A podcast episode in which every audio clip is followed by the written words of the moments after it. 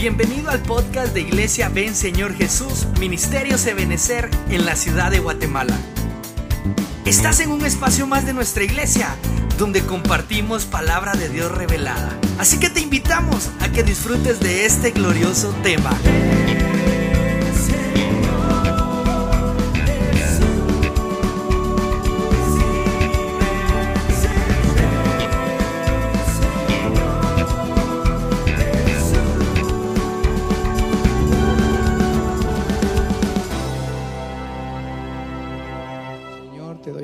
Gracias, gracias por tus bondades y tus misericordias. Pongo este cuaderno con las peticiones delante de tu presencia, rogándote que extiendas una vez más tu mano de poder. Te clamo por mis hermanos que están aquí presentes, como aquellos que están al alcance de nuestra voz, que tú envíes tu bendición, Señor, tu ayuda a ellos. Señor, envía la provisión, abre puertas, envía salud, Señor, cualquiera que sea la necesidad. En cuanto a mi persona, yo te agradezco una vez más, Señor. ¿Cómo podré pagar tanto favor, Señor? Pero enos aquí, Padre, sirviendo con amor y con sencillez de corazón. Trae tu palabra, envuélvela en una unción apostólica, profética, evangelística, pastoral y magistral. Gracias, Padre, gracias, Hijo, y gracias, Espíritu Santo. Amén, amén y amén. Dale una ofrenda de palmas al Dios de los cielos. Aleluya. Gloria a Dios. Bueno, yo quisiera trasladarle un tema que lo hemos recibido, ¿verdad? Con el apóstol, ¿verdad? Y creo que es importante sustraer muchas cosas de ellas y trasladárselo. Y el tema es, ¿qué es el reino de Dios?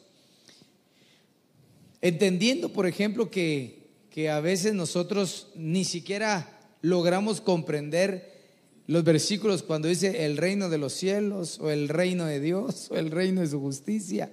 Realmente a veces no sabemos a qué reino nosotros pertenecemos y cuáles son aquellas cosas que definen el verdadero reino de Dios y cuáles son las cosas que me dicen eso no es el reino de Dios y que muchas veces creemos que está envuelto de ello.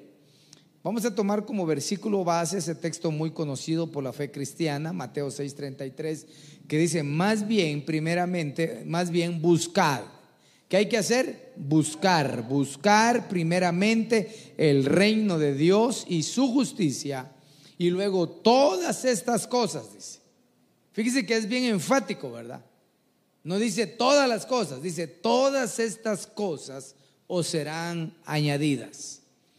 Entonces a veces nosotros tomamos el versículo y se busca del reino de Dios y su justicia y todo será añadido, pero ahí no dijo así el Señor, Él dijo todas estas. Está, está siendo específico a algo. ¿Cómo lo encontramos? Pues en el contexto de los versículos anteriores. Desde, desde el versículo más o menos 28 me parece, o 27, Él empieza a hablar alegóricamente, por ejemplo, sobre las aves del cielo habla al respecto de los lirios del valle, ¿verdad? Y empieza a expresar de que uno debería de ver hacia arriba, ver las aves, ¿verdad? No trabajan, no trillan, no tienen granero y sin embargo no les falta su sustento. Dios siempre está encargándose de ellas, ¿verdad? Que veamos eh, los lirios, ¿verdad? El cultivo, que ni siquiera el rey Salomón con tanto esplendor no logró vestirse como uno de ellos. Entonces el versículo 31 resume qué son estas cosas. Dice, así que no os preocupéis. ¿Qué hay que hacer? No hay que preocuparse. La palabra ahí es no os afanéis, ¿verdad? No os preocupéis. Y aquí nos enseña por lo menos las tres grandes preocupaciones, afanes o necesidades del ser humano. Uno, definitivamente la comida, ¿verdad, hermano? Es que tan rico que es comer, ¿verdad, hermano? Ah, la de veras.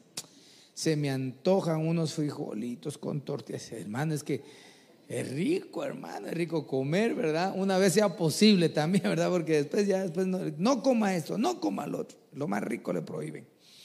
Pero bueno, usted sabe que por la comida, eh, nosotros no lo vivimos así, gracias a Dios.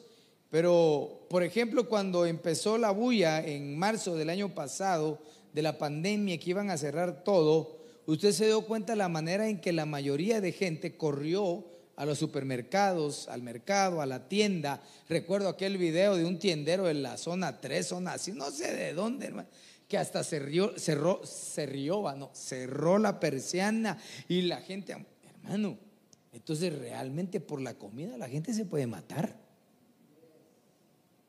Parecía, no, y yo digo que sí. Yo digo que sí.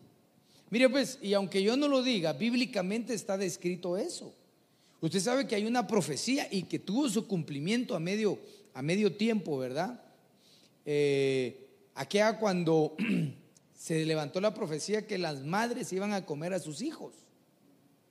Y la Biblia relata la historia de que Israel, Jerusalén, fue sitiado, hermano. Y no podían, estando sitiados, no podían salir, estaban de, ¿cómo se llama? De, en estado de sitio, ¿verdad, hermano? No podían salir. Y entonces esa era la, la forma en la que los, las naciones enemigas hacían que la gente a, que, a quienes ellos sitiaban murieran. No había entrada de, para proveer a las tiendas, no había entrada ni comercio, no había nada. Entonces poco a poco la comida se va escaseando y llegó el momento en que tenían tanta hambre que se juntaron dos madres y dijeron, mira, eh, ¿por qué no nos comemos a nuestros hijos? Mire, mire, mire hasta dónde llegó la necesidad. Y dijeron, no, pero, no, hombre, coma, mira, pues le dijo la más astuta, ¿verdad? La más pícara, ¿verdad? Le dijo, mira, pues, comámonos hoy a tu hijo y mañana nos comemos al nuestro, le Y la otra de plano, no mucho que quería el patojo de plano, no sé, ¿verdad? Mataron al niño y se lo comieron. Y cuando llegó la hora de matar a la otra, la otra ya escondió al niño. Dijo, no, yo no lo voy a dar, era más inteligente. Pero el punto es el grado a donde se llega como consecuencia del querer comer. Es decir, la comida, hermano, es necesaria para subsistir. Es necesario. Yo no sé a cuánto les gusta hacer ayunos. No sé cómo planifica usted su ayuno. Yo he oído unos que dicen, vamos a hacer ayuno de legumbres, dice. O ayuno de Daniel, dice. Yo Realmente no mucho conozco de esos ayunos. Para mí ayuno es, mm, si voy a hablar de comida, porque hemos hablado del ayuno respecto a dejar de hacer algo que, nos agrada, ¿verdad? Pero me refiero ahora al ayuno de alimento. Yo, si digo ayuno, es ayuno. Ayuno es nada, ni agua, ni pan, nada. Que uno dice, mire, voy a ayunar, pero solo una champurradita voy a comer. Dice, no es ayuno, hermano o legumbres, que hermano, bueno, no estoy juzgando a nadie, lo que estoy diciendo es de que una de las grandes necesidades en la humanidad la comida. Entonces la Biblia dice, si buscas primero el reino de Dios y su justicia, no te va a hacer falta comida en tu casa. Y yo lo creo, hermano. Y yo lo declaro y te bendigo para que tu mesa siempre tenga alimento diario para tu vida, para tus hijitos. Que haya ahí la provisión. Luego, el siguiente elemento, hermano, es el agua. No se preocupen por qué beber. Hermano, si el agua es más cara que un galón de gasolina. Mire pues, hermano, si un frasco de 8 o 16 onzas, no sé cuánto tiene alcohol, se volvió más caro que un galón de gasolina. El agua es más cara. Mire, pues, si usted que le gusta ir a comer, así, así.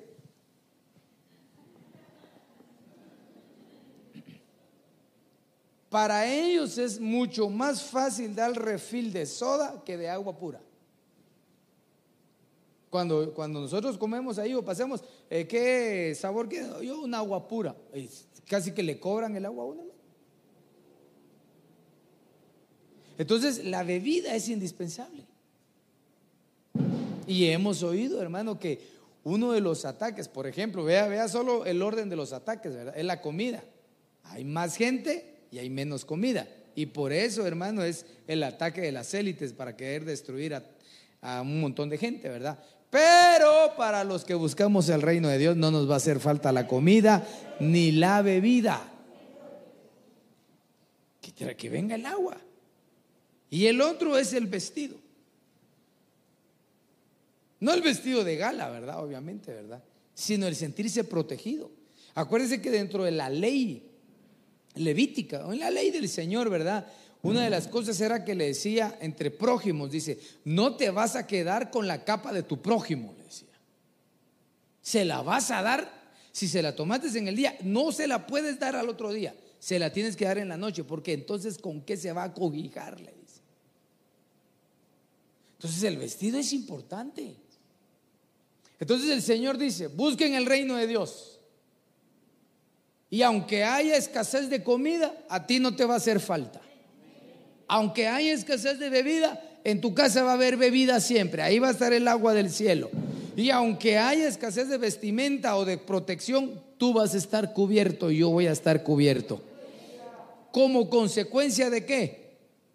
De buscar el reino de Dios. Entonces veamos algunos reinos Solo se los voy a mencionar para que usted los investigue. Ahora he estado así como lanzándole, ¿verdad? Para que investigue y yo tomo un solo tema de ellos. Pero por ejemplo, está el reino de Dios, que es el que está aquí en Mateo 6:33. Ah, el reino de las tinieblas, Mateo 4:8, ¿va? Porque el, el, diablo, el Señor lo reprenda, cuando tentó al Señor, le dijo, si postrado me adorares, te voy a dar todos estos reinos, porque él era el príncipe de esos reinos. Efesios 2, verso 2 también lo dice. Eh, Marcos 3:24 nos habla de un reino dividido que no prevalece, siempre se derrumba. Y el libro de Daniel, verso 2, del 37 al 43, nos habla de los reinos mundiales. Estos reinos son los cuatro reinos o cuatro imperios, ¿verdad? Que fueron descritos en la estatua de Nabucodonosor, del sueño que tuvo Nabucodonosor, ¿verdad? Donde estaba Babilonia, los medopersas, Grecia, Roma y un último imperio, ¿verdad? Que nos narra la Biblia, que es el que golpea en los pies de la estatua. Ahora, estos, estos cuatro reinos, eh, la Biblia nos enseña en el versículo 35 que caen en un solo día. ¿Se recuerda cuando hablamos de la estatua de Nabucodonosor? El tema, la serie de temas se llamaba el estratagema. Se llamaba, ¿verdad? Solo me acuerdo de esa palabra. O el estratagema, creo que era nada más, ¿verdad? Del mundo. Y ahí veíamos cómo eh, el imperio babilónico sigue teniendo una influencia y ellos eran una influencia de adivinación, si se recuerda. El imperio medo-persa, ¿verdad? Era una influencia de... Eh, el imperio medo-persa cayó porque ellos eran permisivos en todo. Era una influencia permisiva. Todo era permisivo, el pecado es permisivo. Cualquier religión es permisivo, como ecumenismo, ¿verdad? Eh, el imperio de Grecia, ¿verdad, hermano? Hablamos que la filosofía, el humanismo, ¿verdad? Y luego el imperio romano, ¿verdad? Con sus falsa religiosidad y santidad, y que todos esos hasta el día de hoy siguen ministrando la influencia a todo el mundo. Y como nosotros estamos en el mundo, pero no somos del mundo, ¿verdad? Pero estando aquí, estamos influenciados en ello. Pero la Biblia dice, ahí en el capítulo 2, pero en el verso 35, que hay un último reino, ¿verdad? Ese que cayó, que cayó a los pies. Entonces, cuando venga ese reino, vamos a decir, cuando caigan los cuatro reinos, nos está diciendo que ya vino el reino de Dios. Porque cayó el reino, dice, y se volvió en un gran monte. Ese, ese reino es al reino que nosotros pertenecemos. Por ejemplo, ¿Cómo vamos a identificar a qué reino pertenecemos? Veamos ahí Daniel 2.44. Dice, en los días de estos reyes, el Dios del cielo levantará un reino que jamás será destruido. Oh, ese reino no puede ser humano. Ese reino no lo puede tener un hombre. O sea que solo una identificación, ese reino es indestructible. Amén. Y este reino, dice, no será entregado a otro pueblo. Oh, segundo, ese reino es intransferible. No se puede transferir a nadie más. Le compete solo a alguien. Y pondrá fin, dice, desmenuzará y pondrá fin a todos los reinos. Y él permanecerá para siempre. O sea que ese reino es eterno. Ese es tu reino, ese es mi reino también. Solo aquí ya le di tres tres, eh, características del verdadero reino de Dios. Entonces, si hay un reino, hay un rey. Si hay rey, hay un mando, hay autoridad, hay delegaciones, hay súbditos, hay cercanos, hay toda una serie, hermano, de jerarquías a las cuales nosotros como creyentes debemos someternos. Cuando uno va entendiendo el concepto de que mi Dios no solamente es eh, Jehová el Salvador, Jesucristo nuestro Salvador, sino que su nombre también es Jehová de los ejércitos. Entendemos, hermano, que hay, hay una estructura donde el, el, no me gusta decirlo, pero así como que decir, como el jefe, el, el principal es el Señor. Por eso el salmista escribía, Señor, recuérdame que tú eres mi creador. Yo soy una creación nada más. Basado en eso, entonces, la pregunta es, ¿qué no es el reino de Dios? Quiero enseñarte primero qué no es el reino. Y te vas a dar cuenta que vamos a encontrar en los primeros dos versículos qué no es el reino y qué sí es el reino, pero vamos a dejar para el siguiente punto lo que sí es el reino. La gente confunde el reino de Dios con muchas cosas. Primero con esto, vea. Romanos 14, 17 dice, porque el reino de Dios no es comida ni bebida. Ahí quedemos. Ahí lo hubiera borrado yo el siguiente párrafo. Pero dice, es el reino de Dios no es comida ni bebida.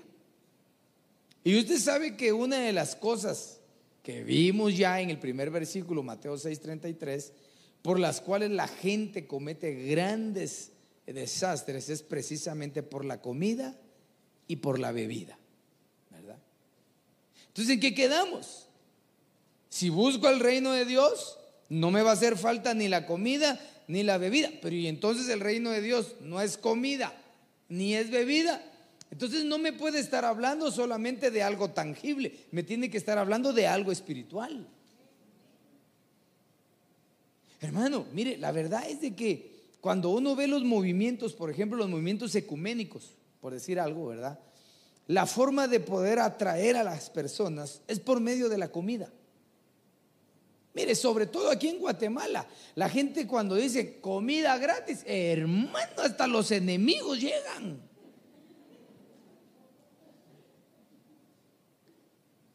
A veces son criticadas, por ejemplo, las, algunas, bueno, digamos las, iglesias evangélicas, porque no manejan eh, su administración a la manera de las iglesias imperialistas, ¿verdad?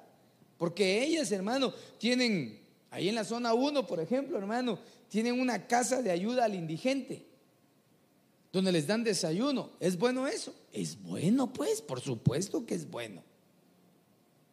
Pero fíjense que tienen una gran puerta ahí, hermano, porque yo ya los vi, hermano. Y una, y una ventanita así, chiquita, hermano. Y están todos los indigentes ahí, pobrecitos, ¿verdad, hermano? Y llegan ellos y solo medio abren la puerta y ahí les va el plato. Y ahí les va el plato y la gente solo come. Excelente, que Dios eh, tenga misericordia, ¿verdad, hermano? Y que recompense sus ofrendas o limón. No sé cómo se llamará, pero la cosa es que es, es una buena obra. Pero cuando ese indigente se muera, se va a ir con el estómago lleno, pero vacío espiritualmente. Entonces realmente deberíamos nosotros casi como equilibrar la ayuda. Yo, por lo menos aquí en la congregación, estoy acostumbrado a, procurar encajar en la palabra del Señor cuando dice que lo que hace tu mano derecha, no lo sepa tu izquierda. Y ahí está hablando precisamente de, la, de ese tipo de ayuda. Entonces no es que uno no ayude, pero qué ayuda más hermosa hacen las iglesias, hermano. El sanar por medio de la palabra, dejando que el Espíritu Santo descienda el alma de las personas, donde son restauradas las familias, donde son cambiados los pensamientos, donde de repente en un momento, hermano, viene alguien enfermo y Dios lo sana, porque Dios sigue sanando. Hermano, precisamente estábamos conversando ayer en la casa, recordando algo, hermano, de, de tantas cosas que, que a veces no se predican, no porque no sean una realidad, sino porque yo le doy más énfasis a la palabra, no porque lo otro no sea grande. Pero yo recuerdo, hermano, que en el caso de, mi hijita, ella, ella tenía una glándula, bueno, debajo de su lengua todos tenemos glándulas. Y de repente una glándula, no sé qué pasó, se le, se le, se le, se le llenó, se le salió. La cosa es que se le hizo, hermano, una gran cosa, como que era la campanita que tiene uno ahí. Se le puso debajo de la lengua, hermano. Horrible esa cosa. Ya tendría unos seis años. Y todo afligido, hermano, porque era molesto para ella. Y cuando uno miraba y levantaba la lengua, de abajito le hacía la otra lengüeta hacia abajo. Y bueno, y entonces fuimos a buscar un maxilofacial, algo así, para que viera. Hay que operar, dijo, hay que operar. Y ahí se corta y dice, bueno, y va. Y ahora ya no sale a, a saber. Y después que le pagué, ¿verdad, hermano? La cosa es de que de repente le salía y de repente se escondía. Y un día yo por cuestiones de trabajo me fui al Salvador y ese día, hermano, le creció como nunca antes, hermano. Y dice mi esposa llevar, la operaron, le cortaron, hermano, y bueno, un merengue. Ya, gracias a Dios ya está operado.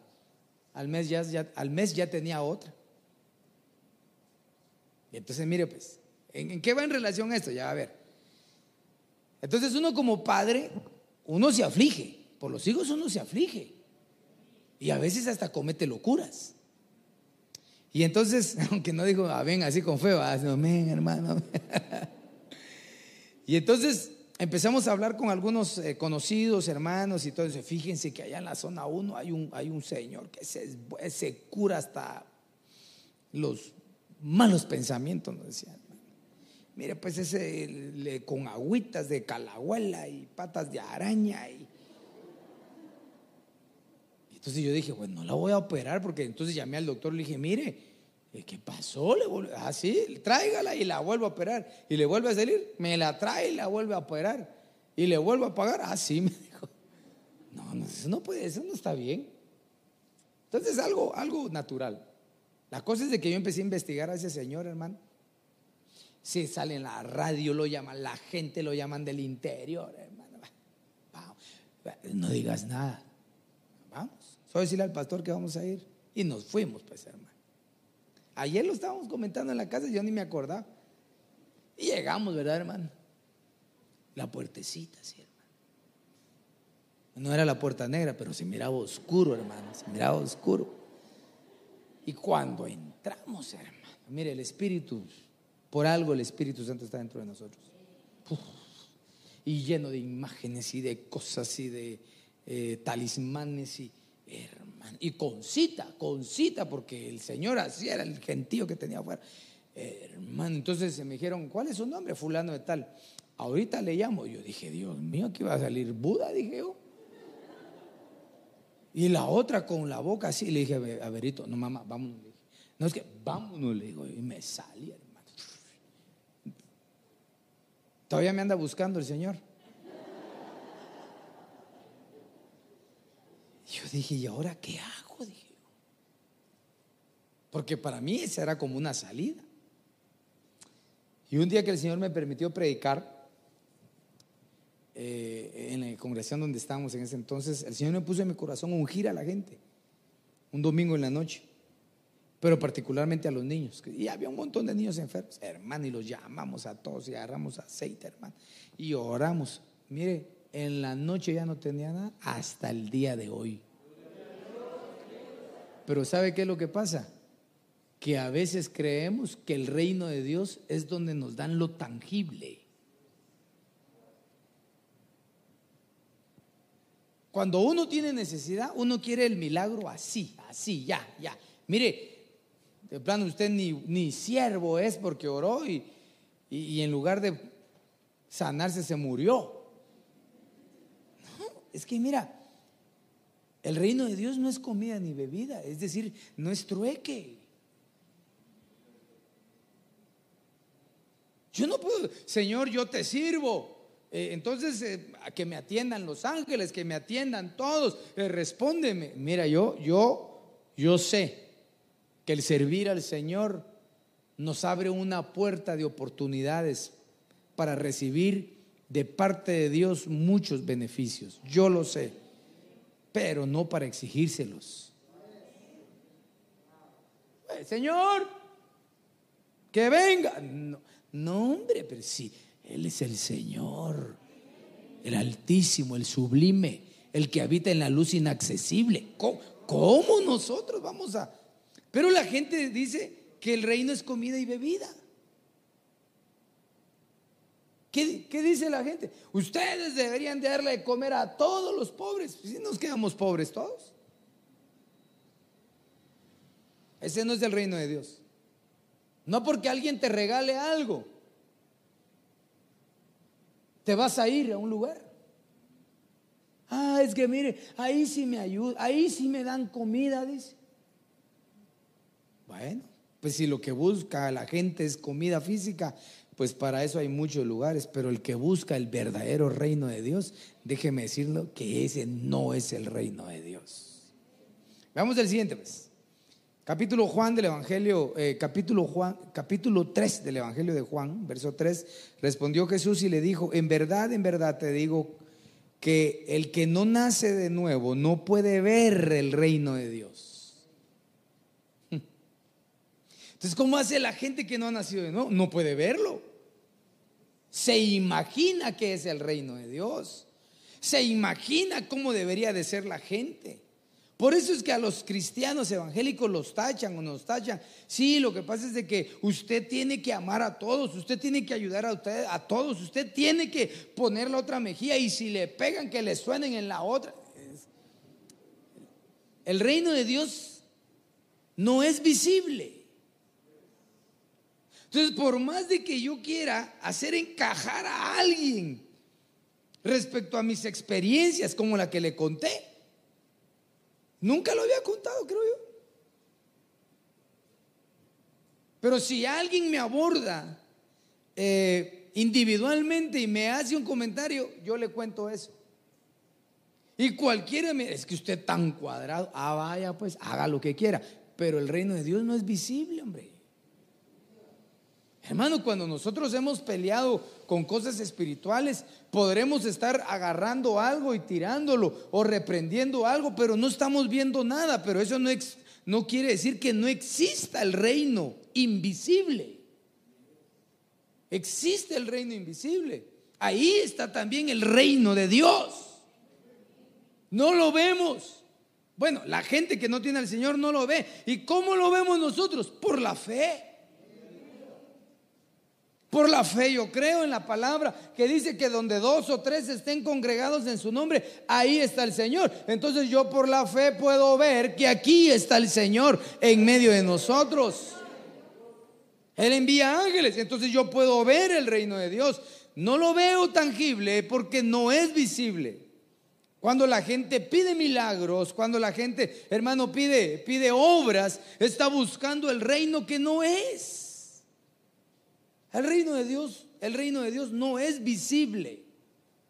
Se tiene que tener a Cristo en su corazón y activarse la fe para que por la fe uno crea las, las verdades de Dios. Por eso, mis amados hermanos, yo los bendigo a ustedes y a los que están al alcance de nuestra voz, porque sin ver estamos aquí. ¿Y, cuántos creen que el Señor es Jesucristo? ¿Cuántos creen que Él es bueno, que Él es bondadoso, que Él tiene cuidado de tu vida? Él es tu proveedor, tu sanador, tu libertador. Aleluya. Entonces, si alguien viene a pedir eh, eh, señales, el reino de Dios no es visible. Ahora, quiero explicar para poner el equilibrio, eso no quiere decir, al igual que el versículo anterior, que Dios no de pan y Dios no, no de bebida. Tampoco no quiere decir que Dios no manifieste su poder visiblemente, porque lo hemos visto. Por ejemplo, en una liberación de endemoniado, ¿qué está viendo uno? El reino de Dios, así dice la Biblia. Liberó un endemoniado, el reino de Dios descendió.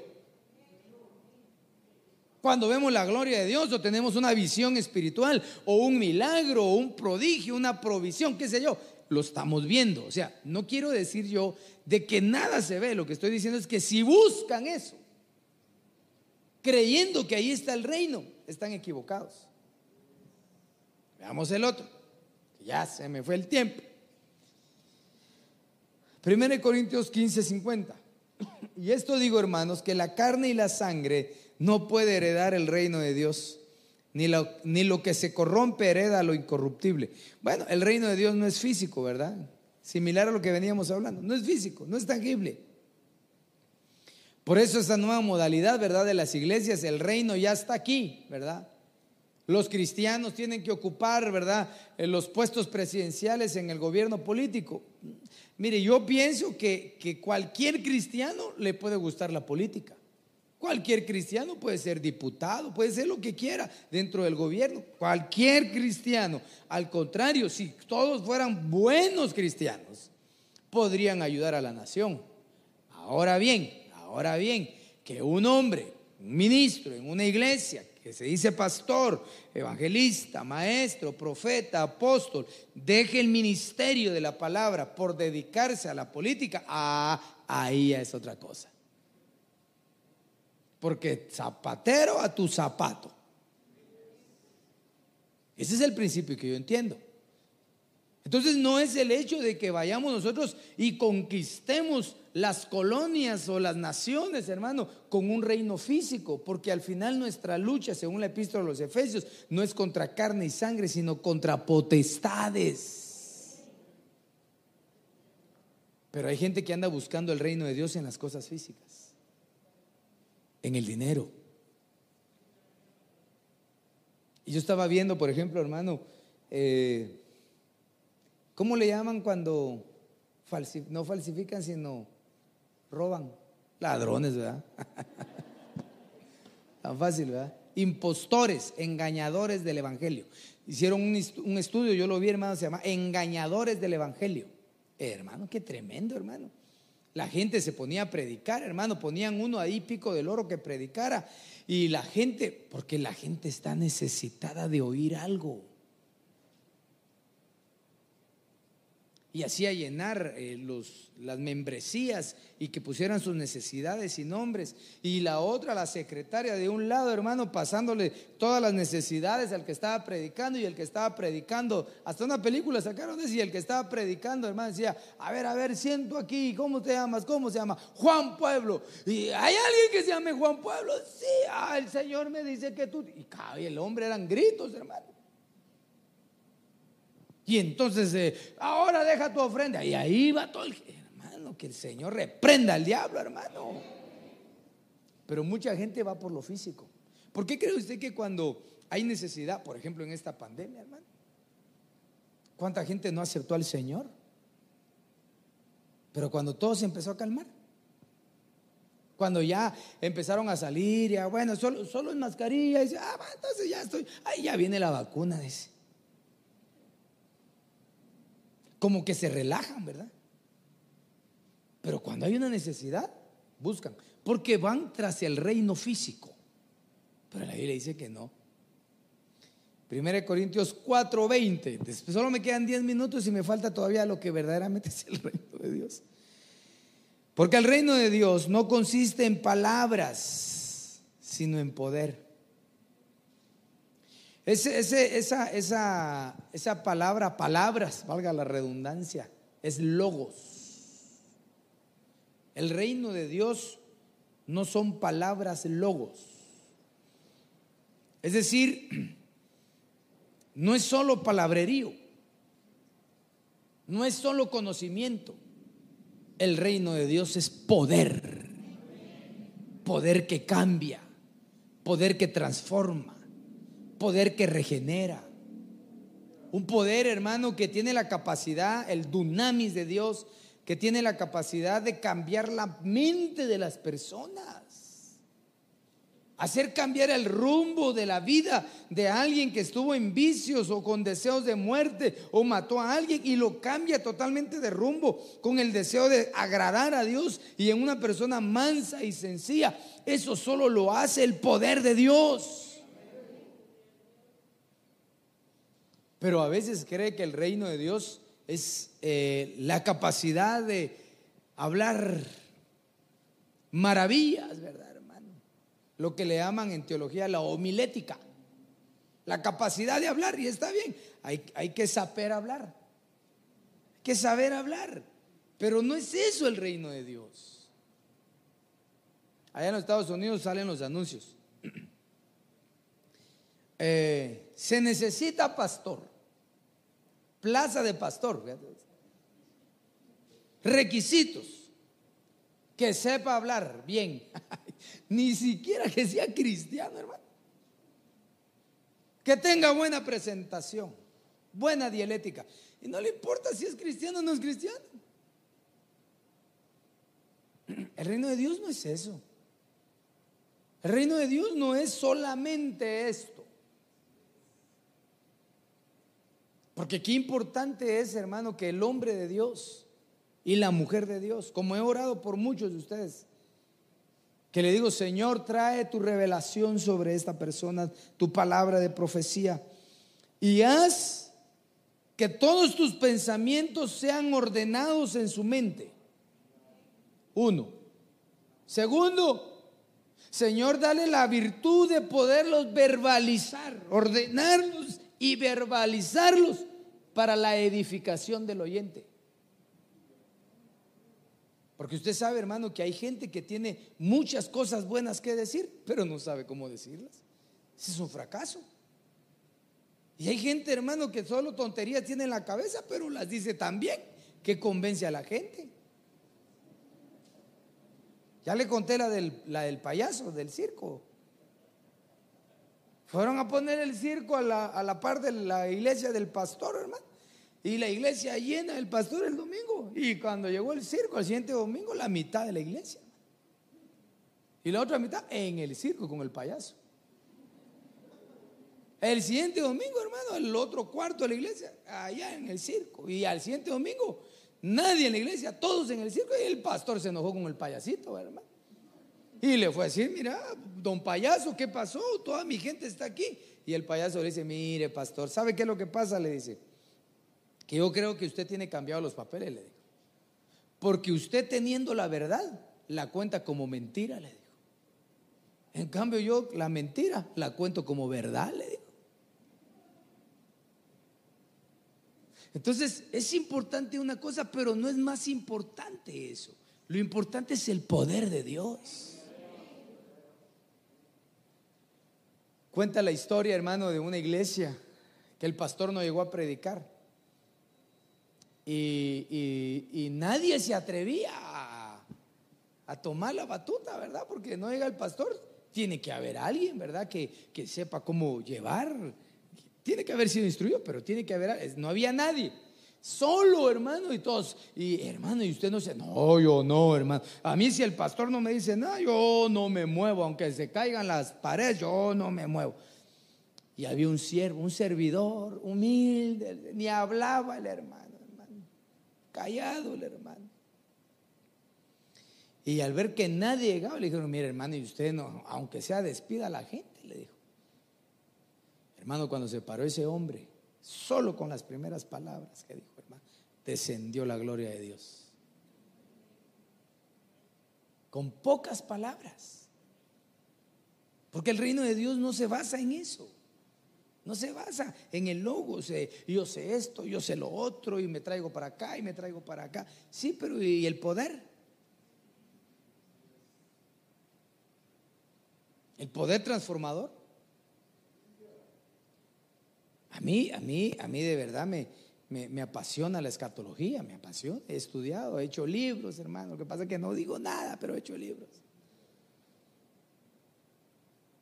Pero a veces digo yo, ¿y si tanta escatología en lugar de animar los miedos le estoy metiendo? Como me dijo una hermana una vez, hermano, yo estoy asustada, hermana. ¿Por qué? es que estaba oyendo al apóstol, más miedo me metió, me dice.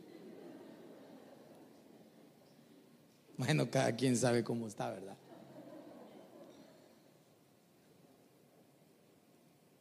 Yo pienso en esas personas del interior de la República, hermano, donde no hay luz, donde no hay cables, no hay, no llega. Y ahí están los siervos orando, clamando, viendo la gloria de Dios, poder de Dios fluyendo, hermano. Y a veces me miro a mí y a mis amigos, ¿verdad, hermano? Con el conocimiento de la palabra y exegetas, hermano. Nada aquí, Bueno, aquí todos son buenos, ¿verdad? Aquí todos son espirituales, amén. Aunque sea un amén, hubieran dicho los hermanos. Bueno, como hoy tengo permiso hasta las ocho y media, vamos a dejar la siguiente parte, que es el reino de Dios. Bueno, que son pocos versículos, pero no, ¿verdad? Tengo que respetar, ¿verdad, hermano? ¿Ya tiene sueño?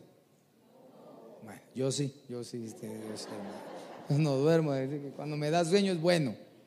Bueno, mejor va a tomar cinco minutos, cinco minutos. El mismo versículo, porque el reino de Dios no es comida ni bebida, pero ¿qué sí es el reino de Dios? Justicia, paz y gozo. Si se da cuenta, esas son virtudes que no son tangibles. Deme un vasito de paz. Un platito de gozo. No, no, no, eso es interno. Nos está hablando del carácter del cristiano nos está hablando de que lo que uno debe de buscar en el reino es precisamente eso, la justicia, es decir, vivir una vida recta, una vida en integridad, en rectitud, en justicia. Esa es la vida que Dios exige, la vida que Dios pide de sus, de sus hijos. Cuando estamos encajados en ese reino, procurando ser justos, procurando vivir en justicia, en integridad, perdón. Entonces, ese sí es el reino de Dios. Eh, tienes lucha tu interna, quiero tienes luchas tu interna a veces con tu con tu espíritu y con tu carne. ¿Alguien tiene luchas aquí que levante su mano? Quiero ver. Ah, ¿y sabe por qué tiene luchas? Porque usted está buscando el verdadero reino de Dios, justicia. El que no tiene luchas hace lo que quiera, cuando quiere y como quiera. Pero el que está procurando vivir una vida íntegra, el que está procurando encajar en la justicia de Dios tiene la lucha. Dice que el reino de Dios también es paz. Es decir, paz es bienestar, es tranquilidad. Por eso yo puedo decir tranquilamente que no hay decisión más extraordinaria que haber aceptado, haber abierto nuestro corazón y reconocer el sacrificio de Jesucristo como la única forma de alcanzar salvación. Y ahora en el Evangelio, en Jesucristo, debe, debe de haber paz. Ese es el reino de Dios. Una iglesia compulsiva, pleitista, equipos peleando, hermanos peleando, pastor garroteando. Hermano, eso no es reino. Bueno, sí es reino, pero de otro. Hermano, si, si la misma gente cuando, cuando viene a la iglesia dice, ay, qué paz se siente cuando uno entra a esta iglesia, que no conoce a fulanito, digo yo. Porque el reino de Dios eso debería ser un bienestar, tranquilos, quietos. Sí, hermano, pero mire, quietos. Pero es que, tranquilos. Ese es el reino de Dios. Ese sí es el reino de Dios. Dice que el reino de Dios es gozo, alegría. Ay, hermano, como decía el salmista, yo me alegré con los que me decían, a la casa de Jehová iremos. Otra vez culto. Y ahora el sábado quieren que venga. El reino de Dios debe ser gozo. Así, mire, con alegría. Vaya a acostarse con alegría, levántese con alegría. Ese es el reino de Dios. El reino de Dios, eso es gozo. La pastor me está lloviendo. Vaya, pues, pues, eh, sécate ya. Deja llorar, tranquilo. Si no viene hoy la bendición, mañana te va a llegar. Y si no llega mañana, pasado va a llegar. Pero aférrate a la palabra que dice que joven fui envejecido y no he visto justo desamparado ni su simiente que mendigue pan. Aleluya. Dale una ofrenda de palmas al Señor. Gloria a Dios. Justicia, paz y gozo. 1 Corintios 4:20. Porque el reino de Dios no consiste en el logos, sino en el poder, en el dunamis del Señor. ¿Qué hace el dunamis? Es decir, que el reino de Dios es eficaz en lo que hace. El reino de Dios tiene fuerza, ímpetu. El, el, reino de Dios hace maravillas, hace prodigios, sigue haciendo milagros hasta el día de hoy con potencia, con poder. Hermano, cuando la gloria de Dios desciende en una congregación, hermano, uno siente algo que adentro, como dice aquel canto, ¿verdad? Hay algo, hermano, que está vibrando dentro de mí, poderoso. Y aunque tú no lo veas, Dios está, hermano, desatando cadenas del pasado ahí. Dios está liberando el alma de las personas, sanando sus pensamientos y librando saber cuántas batallas en los aires. Porque ese es el verdadero reino de Dios, donde el poder es eficaz. Y, cuando tú sientes aquello que no habías, que había, no habías podido dejar, ahora lo abandonas, como lo decía la profecía. Hoy fue una bendición, hermano. Que el Señor, hermano, siempre nos alerta de ese visitante que llega constantemente, pero que hoy, a partir de hoy, lo dijo el Señor, y yo lo creo, hermano, ya no va a haber temor, ya no va a haber temor. Tomamos la victoria, creemos en el poder de Dios. Eso es el reino de Dios, el poder que cambia. Y que cuando llegue una potestad a visitarte, él se va a percatar que tú crees en el verdadero reino de Dios. Hay poder. Por eso como le digo, no importa si es chaparro o alto, hermano, pero si tiene el poder de Dios, el Señor actúa a través de esa persona. Evangelio de Juan capítulo 18, verso 36. Jesús respondió, mi reino no es de este mundo. Oh, entonces el reino de Dios está en otra dimensión. Si fuera de este mundo, entonces mis servidores, oh, en ese reino hay servidores, pelearían, oh, son servidores guerreros, para que yo no fuera entregado a los judíos. Es decir, en ese reino se pelea a favor de proteger a los que son de ese reino. Mas ahora mi reino no es de aquí. Entonces el reino de Dios no es de este mundo. Entonces, por más que, que nosotros digamos, ay, es que mira, hermano, ¿cómo está? En luchas y en pruebas. Bueno, ni modo, ¿verdad? Es parte de la tribulación que se, vive diariamente. Pero déjame decirte que a la luz de la palabra, dice que este mundo no nos ama a nosotros. No te, el mundo no te ama, entiéndelo. Es que no sé por qué tanto me va mal a mí si el mundo no te ama. Si la Biblia dice, este mundo no me ama. ¿Por qué? Porque no somos de este mundo. ¿Qué hago, pastor? Busca el reino de Dios y su justicia. Así. Hay hombres y mujeres, siervos de Dios, que se han dedicado de corazón y de una forma desinteresada y sin el afán de querer buscar un lugar. Y Dios, en medio de ahora de su escasez aparente, es donde más han recibido bendición. El reino de Dios no es de esta dimensión, como he predicado yo. Bueno, la Biblia lo dice, ¿verdad? Eh, no teniendo, pero como teniendo. Así es Dios. Hermanos, ¿qué, ¿qué voy a hacer? Busca el reino de Dios y todas estas cosas, comida, bebida y vestido, que también es un más amplio de lo que lo pude haber hablado, ¿verdad? Pero si lo hacemos, Dios se ocupa de nosotros. Cuando nosotros eh, utilizamos nuestra calculadora, vamos a ver, hoy tenemos cuánto, 2 de febrero, tengo que pagar esto, esto, esto, voy a recibir esto, esto. Si hago tantas horas extras, no voy al culto ni martes ni viernes, sino que todo es el domingo nada más. El sábado me la pagan doble, triple después de las mediodía. Tabulación. Oh. No puedo llegar, pastor, hasta el domingo nos vemos. Bueno, te va a entrar tu dinerito, pero yo te voy a decir algo sin el afán de acusar ni hacer sentir a nadie mal. Tú trabaja, pero va a llegar el momento en donde tienes que aprender a reconocer cuál es tu reino. Yo, yo sé por qué te voy a decir esto. Va a llegar el momento en que ya no vas a poder tabular ni hacer cuentas. Y solo hay dos formas con las cuales uno ya no puede hacer cuentas. Una, o porque ya no tiene nada. Y otra, porque la sobreabundancia te ha caído donde ya ni sabes qué bendición de esas dos quiere. Cualquiera que sea las dos en el tiempo que Dios ha destinado. Pero cuando no nos preocupamos en saber que uno más uno es dos, sino que según la geometría bíblica, uno más uno más uno sigue siendo uno. Así dice 1 Juan 5.7. El Padre, el Verbo y el Espíritu son uno. Uno más uno más uno, igual, uno. Cuando dejes de hacer numeritos, te vas a dar cuenta que la provisión de Dios es mucho más grande que lo que un hombre te puede dar.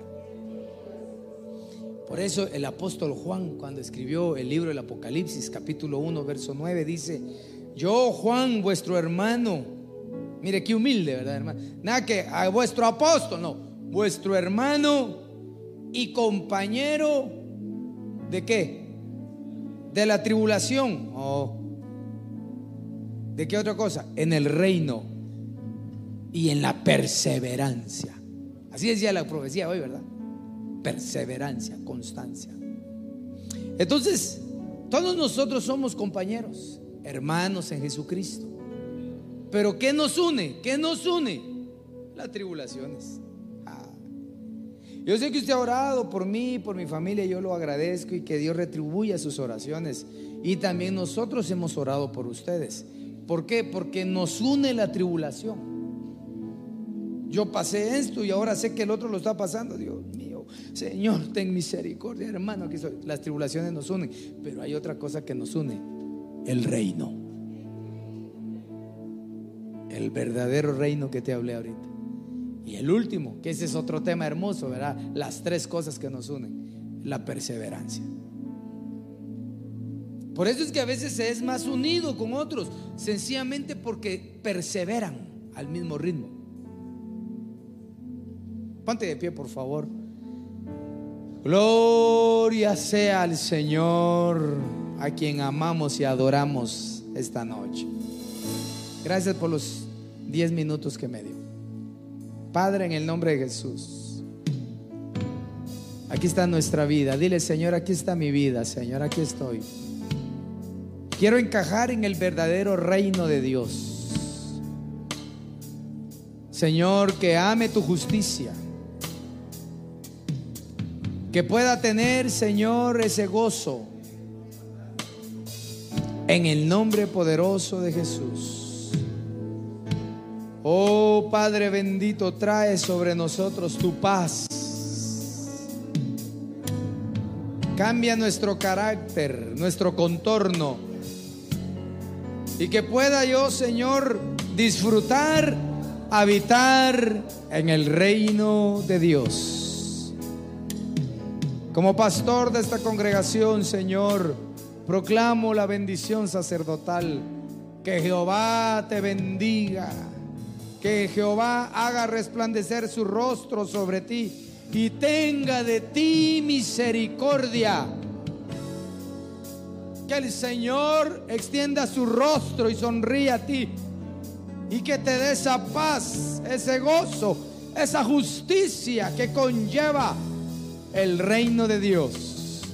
Bendecimos a tu pueblo, Padre. Bendecimos la vida de los hombres, de los siervos, de las siervas, de nuestros hijos espirituales, de nuestro cónyuge, de nuestros hijos biológicos. Los bendecimos, aquellos que están al alcance de nuestra voz, sean bendecidos y que busquemos el reino de Dios. Dale fuerzas a tu pueblo, Señor. Danos fuerzas para perseverar en el nombre poderoso de Jesús. Padre, en el nombre de Jesús, enviamos con bendición a tus hijos, a tu pueblo, a sus hogares. Guárdalos, Señor y permítenos que en esta administración de tu palabra y de la alabanza vaya nuestro corazón palpitando fuertemente, Señor, recordándonos lo grande que tú eres y que seguramente tú harás maravillas y prodigios con ese reino poderoso al cual nos has sumergido. Bendecimos a los oyentes, Señor, aquellos que están al alcance de nuestra voz en sus casas. Los bendecimos, les recordamos que el Señor es bueno y que para siempre es la misericordia del Señor. Amén, amén y amén. Esperamos que este tema haya sido de bendición para tu vida. No olvides seguirnos en nuestras redes sociales como Iglesia de Cristo, Ven Señor Jesús, Ministerios Ebenecer. Recuerda, todo tiene solución. Hasta la próxima. Bendiciones.